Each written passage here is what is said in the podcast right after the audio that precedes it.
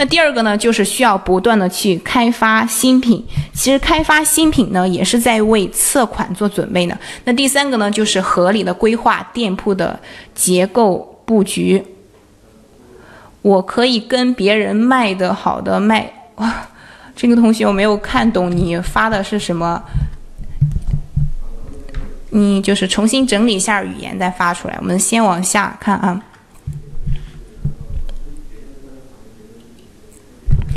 我们刚刚说了这个店铺结构，那什么是店铺结构呢？其实也可以说是这个一个布局。那在这里呢，给大家列了一个图表，这样给大家举个例啊，主要分为这三种品类，有市场小的品类、市场中的品类和市场。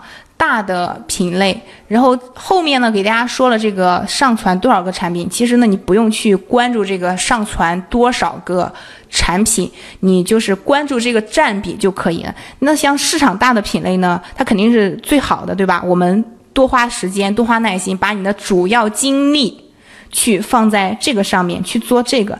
那市场小的呢，你就把你的余力去做就可以了。然后呢，这个大家理解的话，我们来看一下这个垄断式覆盖流量。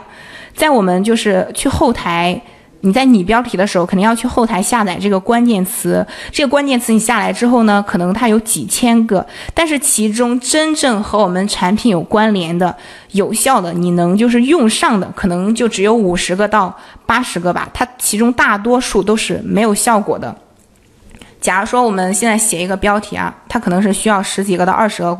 左右，那我现在就是给大家举个例子，理想化一点。比如说你现在写这个标题，你需要二十个关键词，然后我们现在筛选出来了八十个关键词，那你四个产品就把这个关键词给。用完了，对不对？那如果你要上架十到二十个产品的话，那这些关键词等于说你是基本上都在反复使用的。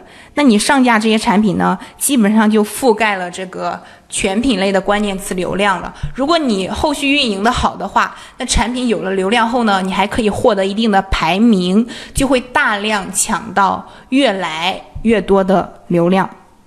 但是呢，并不是说你上架这二十个产品，你就可以。获得这个全部的流量，因为毕竟不不止你一个人在去覆盖这些流量，还有别人，还有你的竞争对手也在也在去覆盖这个关键词，对不对？我们现在做的这个步骤就是相当于在打地基。那等你的产品有了销量之后，获得排名之后，你就能慢慢的去抢到这个流量了。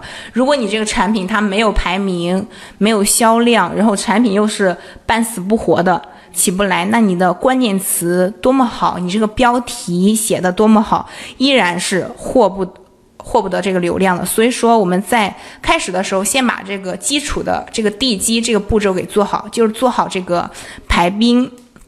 布阵就一个产品，它相当于一个人。嗯，我们。举个例子，就像洗发水，假如说你做这个洗发水的，你现在公司呢，它招聘了二十这个业务员，这二十个业务员呢，就相当于二十个产品。